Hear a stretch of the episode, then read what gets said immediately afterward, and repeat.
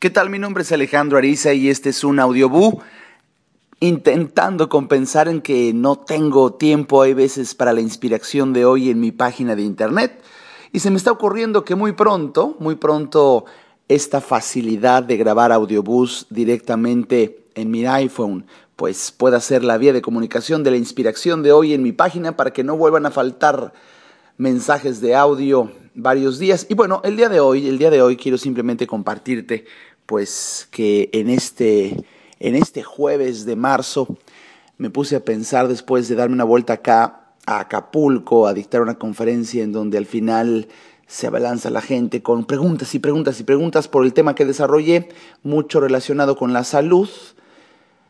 Por supuesto que en algún momento dije, ah, como para qué tantas preguntas, para qué se acerca tanta gente, como que me siento ya mal.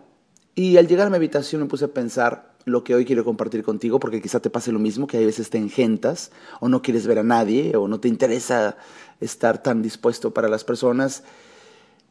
Y qué fuerte cuando llego a concluir que a fin de cuentas, todos, para eso estamos aquí. Para generar apoyo y una fuente de ayuda para los demás. Y así todos, ¿eh? no es privilegio de aquellos que nos dedicamos profesionalmente a ayudar a los demás. Si no hagas lo que hagas, estés en el trabajo que estés, a fin de cuentas, a fin de cuentas, estamos aquí para desarrollar la hermosa experiencia de la vida por el entramado que generan las relaciones humanas. Y sí, varias veces he comentado que las relaciones humanas son verdaderamente un arte.